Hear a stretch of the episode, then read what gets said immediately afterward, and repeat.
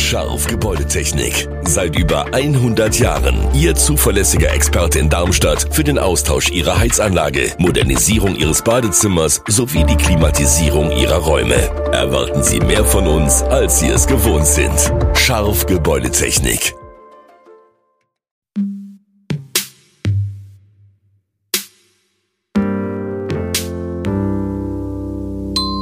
Parole P, der Stadtkultur-Podcast des P-Magazins. In dieser Folge erzählt der 51-jährige Schlagzeuger Markus von der Darmstädter Band Batahari, wie er die Corona-Zeit dazu genutzt hat, sich das Basteln von elektronischen Beats selbst beizubringen. Unter dem Pseudonym Hasenfuß hat er jetzt sein erstes Elektropop-Album veröffentlicht.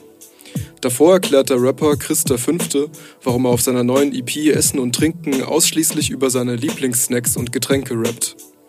Aber zuerst erfahrt ihr, wie zwei internationale Studis in Darmstadt ihren Alltag erleben und was sich in ihrem sozialen Leben geändert hat während der Corona-Pandemie. Darüber berichten Su Yong aus Südkorea und Mustafa aus der Türkei. Mustafa ist 26 und studiert Elektrotechnik an der TU Darmstadt. Er kommt aus Adana in der Türkei und studiert seit zwei Jahren in Deutschland. Ich wollte von ihm wissen, warum er sich entschieden hat, in Darmstadt zu studieren schwierige Frage, würde ich sagen. Ich würde eigentlich gerne in Berlin leben, aber ja, meine damalige Ex-Freundin wohnte in Mannheim und ich wollte irgendwie in der Nähe von ihr sein. Und Darmstadt war eine gute Möglichkeit dafür. Ja, deswegen bin ich in Darmstadt eigentlich, wie man alles für die Liebe, oder? Soo-young, ebenfalls 26, kommt aus Seoul in Südkorea. Ein paar Jahre hat sie in Frankfurt gearbeitet, bis sie sich dieses Jahr entschieden hat, weiter zu studieren. Sie hat sich für den Masterstudiengang Data and Discourse Studies an der TU entschieden. In Darmstadt wohnt sie erst seit einem Monat. Äh, eigentlich kenne ich nicht so viel über diese Stadt, genau Darmstadt. Aber hatte ich vielleicht eine Erwartung äh, auf Deutschland, den ganzen Land. Also in Korea ist sehr sehr teuer, ein Studium zu machen, zum Beispiel Master, weil ich mag Masterstudium aber in Deutschland, ich dachte, die Leute, wer studieren wollen, haben gleiche Gelegenheiten. Also man kann einfach lernen, wenn er will oder so. Ja, deswegen habe ich Deutschland ausgewählt und ja, Darmstadt ist vielleicht, ich kann so sagen, diese Universität hat mich ausgewählt, ja. Also ja. Soo-young wohnt zum ersten Mal in einer WG mit Deutschen zusammen.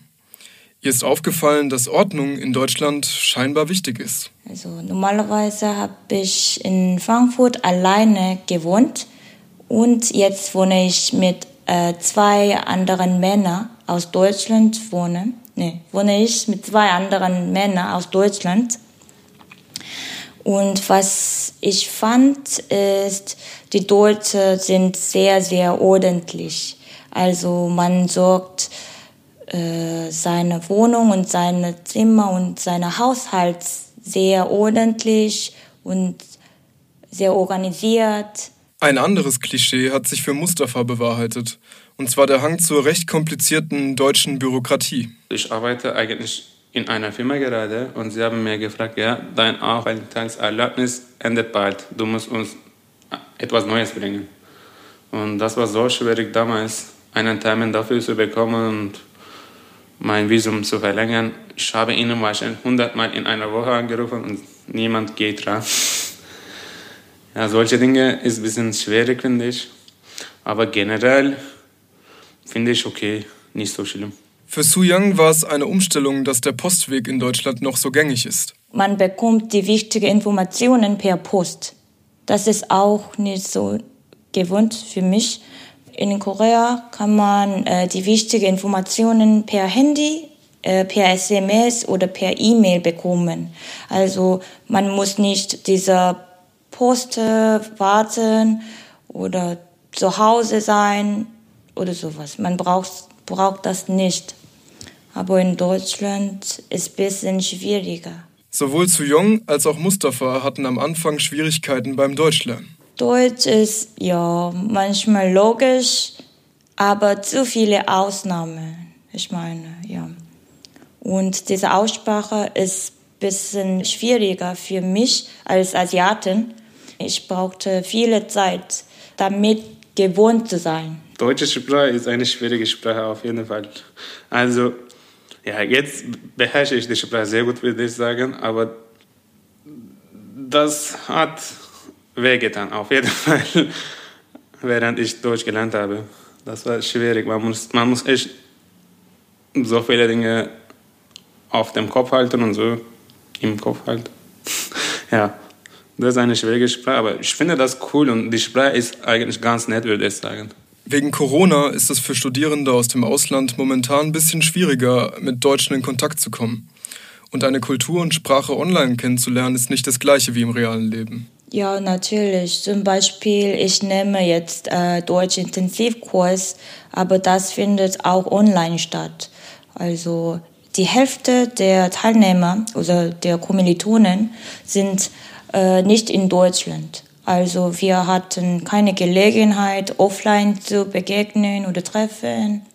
Also das ist schade, dass wir können jetzt einfach trinken gehen oder so. Aber was komisches oder was interessantes ist, äh, sowieso wir können uns kennenlernen. Also das funktioniert. Ich meine, die Leute sind schon sehr gewohnt online was zu machen oder so. Mustafa hatte in letzter Zeit trotz der Pandemie keine Schwierigkeiten, Menschen kennenzulernen. Irgendwie habe ich in den letzten sechs Monaten oder so mit so vielen Leuten kennengelernt. das ist nicht normal, aber also das hat funktioniert eigentlich. Ich fand die Maßnahmen und so nicht so schwierig, würde ich sagen. Man muss aber, man muss aber nur ein bisschen vorsichtig, vorsichtiger sein und so. Aber wenn man sowieso Lust hat, mit neuen Leuten kennenzulernen, kann man das sowieso schaffen, glaube ich. Man kann auf der Heimgarten gehen, Grube, zum Grube gehen oder sowas. Man kann auf jeden Fall neue Leute in dieser Zeit auch kennenlernen. Das finde ich nicht so schwierig. Ja, man muss nur ein bisschen nicht so faul sein, würde ich sagen. Ich wollte von den beiden auch wissen, was sie in Deutschland komisch finden. Die Antworten waren unerwartet skurril. Komisch, Kartoffeln. Vielleicht würde ich sagen, ich bin nicht ein großer Fan von, äh, Fan von Kartoffeln. Aber ja, das geht, wenn man das gut kocht. Was komisch ist, war dieser Schlüssel an der Haustür. In Korea ist es nicht so üblich, die Schlüssel zu haben, sondern wir benutzen dieses automatische, automatisches Gerät mit, dem Tür, mit, äh, mit der Tür. Also äh, als ich in Deutschland erstes Mal angekommen bin, habe ich vielmals meine Schlüssel vergessen zu mit, mitzubringen. Also habe ich zweimal schon mit dem Schlüsseldienst äh, äh, die Tür geöffnet und das war echt teuer. Ja, mehr als 200 Euro. Zur Normalität von Studierenden im Ausland gehört auch ab und zu Heimweh.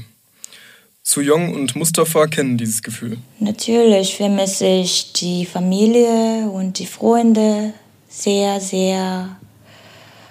Mm, wegen dieser Corona-Situation kann man nicht so einfach nach Korea oder irgendwo nach Ausland reisen.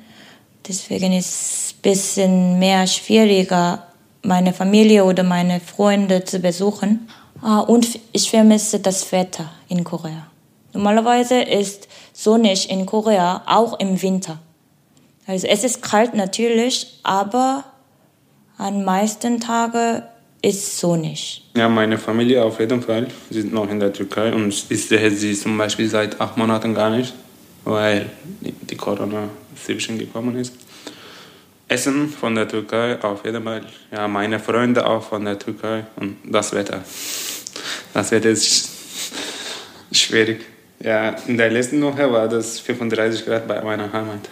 Und hier 10 Grad. Du gehst unter der Decke und so. Su Yong könnte sich trotz allem vorstellen, nach dem Studium weiter in Deutschland zu leben und zu arbeiten. Ja, ich habe schon in einer asiatischen Firma gearbeitet vorher Und natürlich nach dem Studium will ich einmal äh, in deutsche Firma auch arbeiten, weil ich habe, ich fand es so, dass die deutschen Mitarbeiterinnen sehr organisiert sind. Also ich will mal diese Kultur bei deutscher Arbeit erfahren. Deswegen, ja. Mustafa zieht es in die Hauptstadt. Ja, Darmstadt ist auch eine gute Möglichkeit, aber ich will eigentlich irgendwann gerne nach Berlin umziehen und dort ein bisschen leben. Ja, fünf, zehn Jahre und dann vielleicht wohl, ja, würde ich gerne in Südamerika ein bisschen leben. Ja, ich bin nicht sicher, ob ich bald nach der Türkei zurückgehe. Ja, aber mal sehen. Ja. Ich würde gerne noch ein bisschen in Deutschland leben, auf jeden Fall.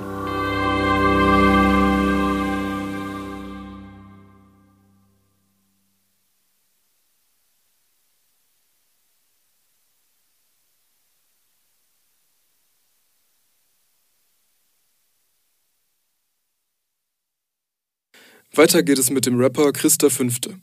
Er hat vor kurzem die skurrile Konzept-EP Essen und Trinken herausgebracht, auf der er ausschließlich seine Lieblingssnacks und Getränke anpreist, anstatt schicke Autos und Markenklamotten. Entstanden ist die Idee in seiner früheren WG in Darmstadt, als er und sein Mitbewohner Joe noch an der HDA Sound and Music Production studiert haben. Funny Story eigentlich. Ähm, ich saß in der Küche und mir war langweilig und habe Joe gefragt, so, yo, Joe, sag doch mal, was ich machen soll. Und er meinte so, hier, nimm dieses Glas, in dem sich Snacks befinden, baue ein Beat draus und äh, keine Ahnung, da hast du was zu tun. Dann habe ich den Beat gebaut, weil ich ja ursprünglich eher Produzent bin sogar. Ähm, und habe dann gedacht, jetzt habe ich ein Beat, jetzt rappe ich halt auch drüber. Und so ist dann der zweite Essen- und Trinken-Track entstanden. Äh, ja, und dann habe ich gedacht, jetzt habe ich zwei Tracks, jetzt schreibe ich noch drei weitere so. Und dann war diese EP fertig. Für Chris bedeutet Realness auch, dass man zu seinem Alltag steht. Er hatte Bock einfach so diese, dieses Thema mal in Rap zu bringen, was jetzt irgendwie vielleicht nicht so vertreten ist bisher und halt einfach mega alltäglich ist. Also irgendwie so dieses, dieses Meme äh, über alltägliche Sachen zu rappen und mal nicht irgendwie über, äh, ich nehme so viele Drogen, ich bin so krass, ich äh, flexe mit Rolly und keine Ahnung. Äh, einfach die alltäglichen Sachen mal hernehmen so. Und ich glaube, das irgendwie ähm, hab gedacht, das hat vielleicht, das funktioniert vielleicht, das hat äh, irgendwie findet Zuspruch und das fand ihn dann auch zum Glück. Direkt nach der Veröffentlichung war sein beliebtester Track Snacks dann auch schon im Radio zu hören. Ja, das lief bei Das Ding dreht durch, ich weiß nicht, ob du das kennst. Äh, das so, ich weiß nicht, wie oft es läuft. Das ist eine Sendung, die so vielleicht alle zwei, drei Monate mal oder so läuft. Da kann sich einfach jeder Mensch alles wünschen, was er will und es wird dann, wenn man Glück hat, gespielt und das ist so das bunteste Musikchaos mit, keine Ahnung, der weirdesten und verrücktesten und coolsten Musik so. Ähm, und das hat sich ganz gut angeboten, dass es halt kurz nach Release war und dann habe ich da meinen eigenen Track vorgeschlagen und dann lief der auch. Ähm, witzig irgendwie, dass es so, dass es so direkt am Anfang im Radio lief, was ja vielleicht auch irgendwie so ein Ding ist, wo man länger für arbeitet vielleicht. Aber ähm, ja, keine Ahnung, hat so funktioniert auch.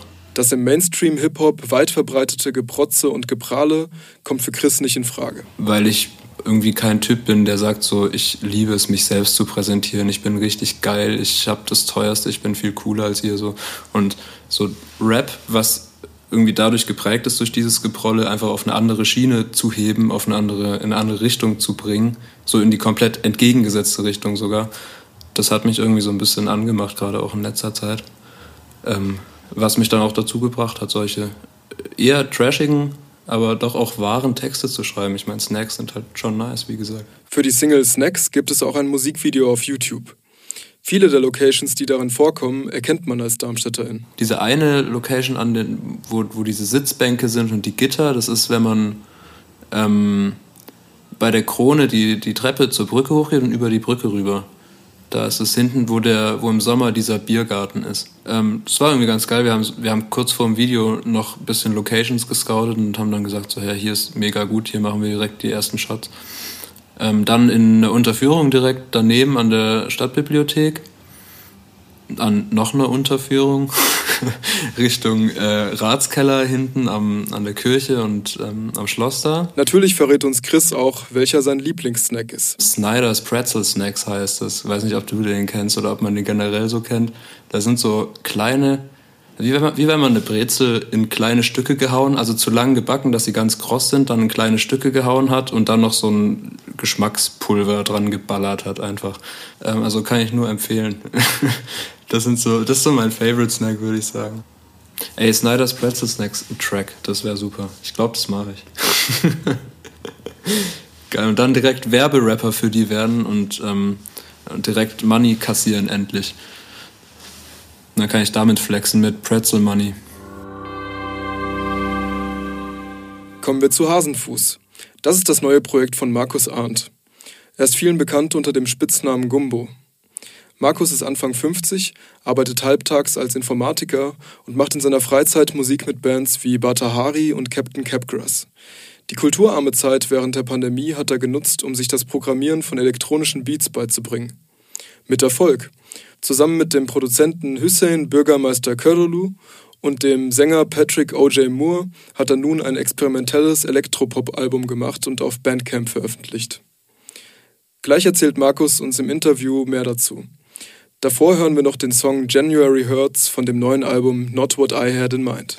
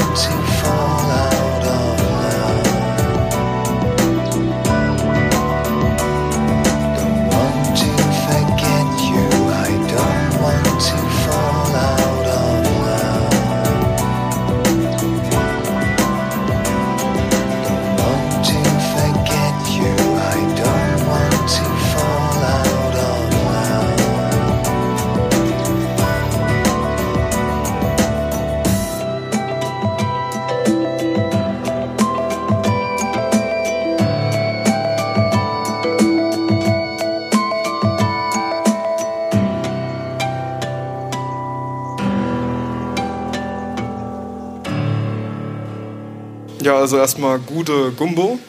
gute. AKA Markus. ja, genau. Oder ja. umgekehrt. Genau. Ähm, ja, schön, dass du es geschafft hast. Wir sitzen hier im Sumpf. Zu zweit, halten genau. Abstand und tragen Maske. genau, wie an so einem schäbischen Abend immer. Ja. ja, erste Frage. Wie lange bist du schon in der Darmstädter Musikszene aktiv? Ähm, naja, das hängt davon ab, wie man das definieren will. Also Musik machen tue ich schon lange, ähm, aber meistens waren die Bands, wo ich gespielt habe, nicht besonders angesagt gewesen früher. Zumindest ist es so, dass ich äh, früher immer äh, umsonst in die Krone konnte, weil es diese, ähm, diese, diese, diesen Bandkatalog gegeben hat. Und wenn man da ab und an mal eine Krone gespielt hat, äh, dann hat man da drin gestanden und da haben wir schon frühzeitig dafür gesorgt, dass das der Fall war. Also Musikszene, äh, wenn man das so nennen will, ja schon schon, schon lange dann. Eigentlich bist du Schlagzeuger. Ja. Und hast dich jetzt quasi reingefuchst in diese elektronische Welt. Ja, ja genau, und, so kann man das sagen. Ja, war das für dich schwer am Anfang? Ja, na gut, die Sache ist, äh, es gibt ja mittlerweile äh, sau viel Hilfsmittel und Tools, also mit, ähm, mit diesen Produktions, ähm, also mit diesen DAWs und mit dem Kram konnte ich vorher schon umgehen, habe da aber Bandaufnahmen gemacht und ein bisschen rumgemixt oder so, wusste aber, dass die Dinger auch mehr können. Und ähm, mit diesen Hilfsmitteln gelingt es eigentlich relativ schnell, irgendwas hinzubekommen, aber das klingt dann auch so. Also aber für den Anfang ist es schon mal ganz gut, weil man äh, dann, dann, hast du schon mal Erfolgserlebnisse. Und, ähm, aber der Schritt von dort zu, zu einem Lied, wo ich sagen, äh, gesagt hätte, ui, ähm, das gefällt mir jetzt ganz gut, das hat schon eine, eine, Zeit lang gedauert dann. Also das war, da waren auch einige Misserfolge natürlich dabei gewesen. Und wie kann man sich jetzt vorstellen, war dann Lockdown und du hast dich in deinem Keller eingeschlossen oder? Nee, also die Sache ist, ähm, es ist ja nicht so, dass da jetzt äh, äh, irgendein Proberaum dazu gehört, sondern ich habe meinen Computer, habe da meine Boxen und meine Soundkarte und ein Keyboard und halt so ein Wunderteil, was Maschine heißt, ähm, so ein Gerät mit Tasten und Knöpfen ähm, und einen Haufen Sounds und dann sitze ich ähm, jetzt mit einer Weile oben unterm Dach, äh, kann aus dem Fenster gucken und kann da halt rumfummeln. Und das war, das hatte schon vor dem Lockdown angefangen, muss ich sagen. Also drei Lieder äh, waren damals aus dieser, äh, nennen wir es mal, Trotzphase heraus in der Wohnung entstanden. Ich arbeite immer nur bis um, also bin quasi um eins fertig ähm, allermeistens und dann nehme ich mir mittags, habe ich gesagt, die Zeit nimmst du dir, weil ich sie einfach auch habe. Und ähm, das hat aber schon früher angefangen, aber als dann Lockdown-Phase war, war natürlich super. Also hat mir auch, äh, hat mir auch ähm, so die Zeit gerettet. Also das, was verloren gegangen ist durch die Proberei, äh, die nicht stattgefunden hat äh, und den, den, Umgang mit den Jungs und das Bier und so, äh, das wurde wenigstens teilweise dadurch wieder aufge, aufgeholt. Dein neues Projekt heißt Hasenfuß. Ja. Wie bist du auf den Namen gekommen? Ähm, also ich äh, weiß es auch nicht so genau. Ich habe mir da ein paar Mal Gedanken gemacht und da kam, da äh, ist irgendwann Hasenfuß äh, ist mir irgendwann mal eingefallen und dann gab es aber noch so ein paar andere Vorstellungen, nennen oder so. Ähm, aber Hasenfuß war so, das kann man sich merken, ist ja auch wichtig. Und irgendwie ist es jetzt auch nicht äh, total aus der Luft gegriffen. Also irgendwie ähm, hat es dann gepasst und dann habe ich mir gedacht, komm, lässt, das ist eh nur ein Name. Also wie Bands halt so heißen. Der Darmstädter Produzent Hussein Körolu äh, hat das Album im Orange Box Studio gemischt. Ja. Wie kann man sich euren kreativen Prozess vorstellen? Wie ist das abgelaufen? also zunächst mal äh, war das so, dass ich irgendwann gedacht habe, okay, jetzt musst du mal anfangen, einen Song zu mixen, also zu mischen ähm, und auf Lautstärke zu bringen und zu produzieren und also so was den Sound angeht. Äh, und dann habe ich also da habe ich relativ schnell gemerkt, dass das, ähm, ich habe es zwar öfters mal mit so Rock gemacht, aber das klingt okay, aber halt eben nicht, ähm, also heute gibt es da einen relativ hohen Standard, finde ich. Äh, wenn man bei Spotify selbst Clickerbands hört, was ich ja selbst auch jetzt bin im Prinzip, dann klingen die zumindest alle Dufte. Äh, und da hab, war mir relativ schnell klar, äh, das bekommst du nicht hin. Jedenfalls ähm, habe ich dann bei Facebook das mal so geschrieben. Da hat der Hüsse sich ge gemeldet. So hat mir eine, eine, Nachricht geschrieben, ich soll ja mal ähm, was schicken und vielleicht äh, könnt, ihr, könnt ihr mir ja helfen und so. Und äh, ich hatte äh, mit dem Hüsse vorher relativ wenig zu tun. Ich meine, man, man, kennt sich zwar, aber musikalisch haben sich da unsere Wege noch nie gekreuzt, großartig. Ähm, und ähm, da habe ich mich schon ganz schön drüber gefreut. Und er ist halt auch, äh, das muss man sagen, in Darmstadt eine, eine Nummer. Also, Auf jeden Fall. Ja, ja. Und ähm, dann ähm, war ich eher mal so hasenfußig drauf, also so und habe mir gedacht, okay, was willst du jetzt mit dem, mit dem Zeug im Hüsse schicken? Habe aber dann doch gesagt, okay, kannst du ja auch mal machen. Ähm, und so haben wir uns dann ein paar Mal getroffen Und jetzt ist es dann am Schluss so, dass wir relativ lange also da gesessen haben und dann an dem Album rumgeschraubt haben und wo noch was gefehlt hatte, sagt, hey, komm, ich nehm's mal auf äh, und hat da für ein Refrain eine Gitarre eingespielt oder ähm, alles Mögliche. Und ähm, ich fand das großartig, weil die auch wirklich dadurch gut klingt. Also das ist einfach, ähm, das ist nochmal äh, 30 Prozent von so einem Album ähm, zwischen, dem, zwischen dem Rohmaterial, was ja eigentlich die Musik ausmacht, und dem Mix, also das ihr kennt die, das, was es dann äh, schön zu hören macht und so. Ähm, und äh, da, da, also da bin ich ihm sehr dankbar, Ah, die experimentellen Vocals für Hasenfuß liefert der Engländer Patrick O.J. Moore. Ja, genau. Wie habt ihr euch kennengelernt? Naja, der Pat war damals ähm, Sänger von der Band Loxley Beat. Die hat es damals äh, gegeben. Ähm, na, wie lange ist das her? Keine Ahnung, vielleicht auch mittlerweile schon 15 Jahre. Ähm, und da hatte ich, weil damals meine Tochter auf die Welt gekommen ist, eine Zeit lang gar keine Musik gemacht und habe gesagt, okay, dann ähm, guckst du mal im Sperrmüll oder wo, oder weiß nicht, Facebook war da noch nicht so in bei mir. Irgendwie bin ich drüber gestolpert, dass da ein Trommler gesucht wird und dann habe ich da angefangen. Und ähm, auch wenn es nicht unbedingt meine Musik war, was er selbst gemacht hat, also auch Loxley Beat, das war eigentlich nicht unbedingt das, was ich gerne gehört habe, war ich schon damals immer begeistert davon, wie, ähm, was der für ein Gefühl dafür hat ähm, Gesangslinien zu machen. Also ich kenne tatsächlich, also ich kenne Sänger, die eine schönere Stimme haben und ausdrucksvoller singen können und sowas, aber dieses Gefühl für Melodien und ähm, wie schnell er dann Texte hat und eine Melodie zu irgendwas findet, die äh, komplett überrascht, äh, bin ich auch immer noch sehr begeistert von. Also so hat sich das auch ergeben. Der macht eigentlich klassische Musik mit äh, Piano und ähm, was weiß ich, auch selbst Kompositionen und hat mich gefragt, ob ich es mal aufnehmen wollte. Und dann hatten wir so Kontakt und irgendwann habe ich ihm mal ein Stück geschickt und habe gesagt, hast du äh, eine Idee, was man dazu singen könnte, als ich verzweifelt war, weil es nicht geklappt hat.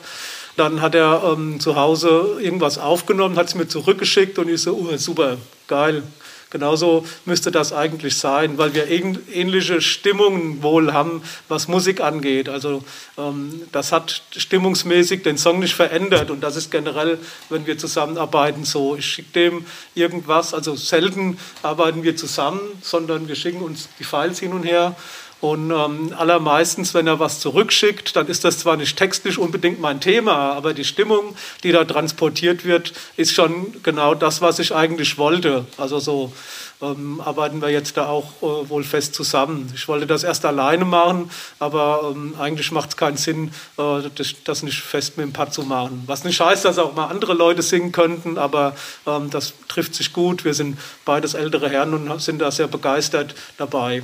So. Ja, das ist auch schön, da hast du doch den richtigen gefunden, wenn ja, du das so ist, ja, klar, versteht. Klar. Ja. Als ich mir euren Albumtitel durchgelesen habe, ähm, der heißt Not What I Had in Mind, mhm. da habe ich gedacht, das passt doch eigentlich auch ganz gut auf das Jahr 2020. ja, genau. Ähm, das passt gut zu allem. Ja. Wie ist dieser Titel entstanden? Pat hat einen Text geschrieben, da kommt das vor. Und ähm, da dachte ich mir, weil es so zu vielen Sachen einfach passt, ist das eigentlich auch ein ganz toller Titel für ein Album. Deshalb habe ich es auch so genannt. Ja. Die Wahrheit ist schäbig und schlicht.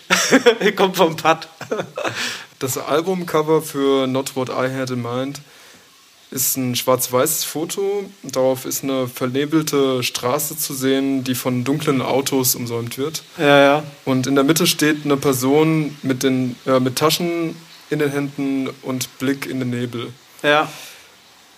Woher kommt das Foto und was hat es für eine Bedeutung? Also ich habe eigentlich, bevor ich jetzt angefangen habe, ähm, so viel Musik zu machen, habe ich äh, relativ viel Fotos gemacht. Ich hatte da auch immer, oder sehr oft zumindest, wenn ich unterwegs war, ein Foto dabei gehabt. Und ähm, das Bild ist zufällig entstanden, als ich vom Rewe heimgelaufen bin ähm, und habe gesehen, nur der, der läuft da mit Tüten lang. Äh, und dann habe ich das Foto gemacht und seitdem gibt es das. Ich habe noch so ein paar andere von damals. Äh, zurzeit fotografiere ich fast überhaupt nicht mehr. Und das ist aber eins, was ich die ganze Zeit schon immer so mir überlegt habe, äh, wenn du mal eine Platte machst, dann soll das das Cover werden.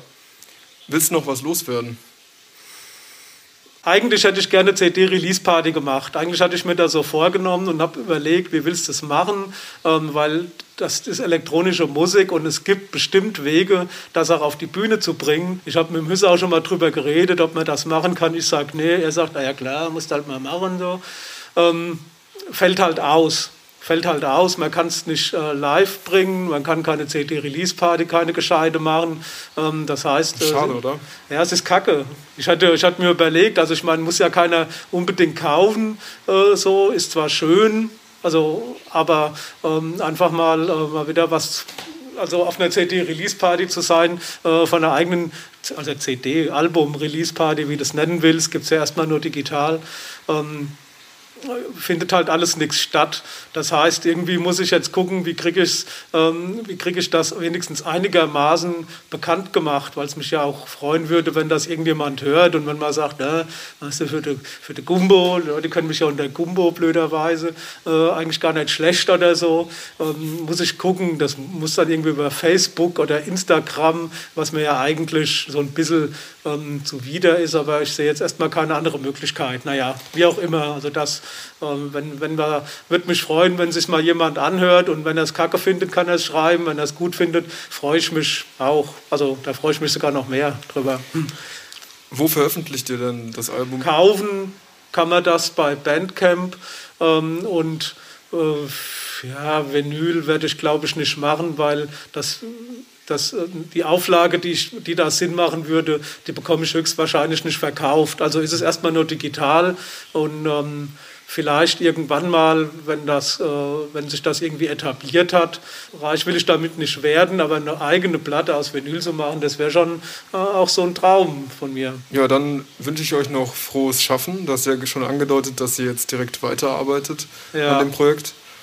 Und danke für das Interview. Ja, ich bedanke mich auch recht herzlich. Das war die fünfte Folge Parole P. Beim nächsten Mal ist der Darmstädter Musiker Philipp Meloy im Interview zu hören. Der Octalog-Gitarrist hat vor kurzem eine Hardrock-Band gegründet, die nach ihm benannt ist, Meloy.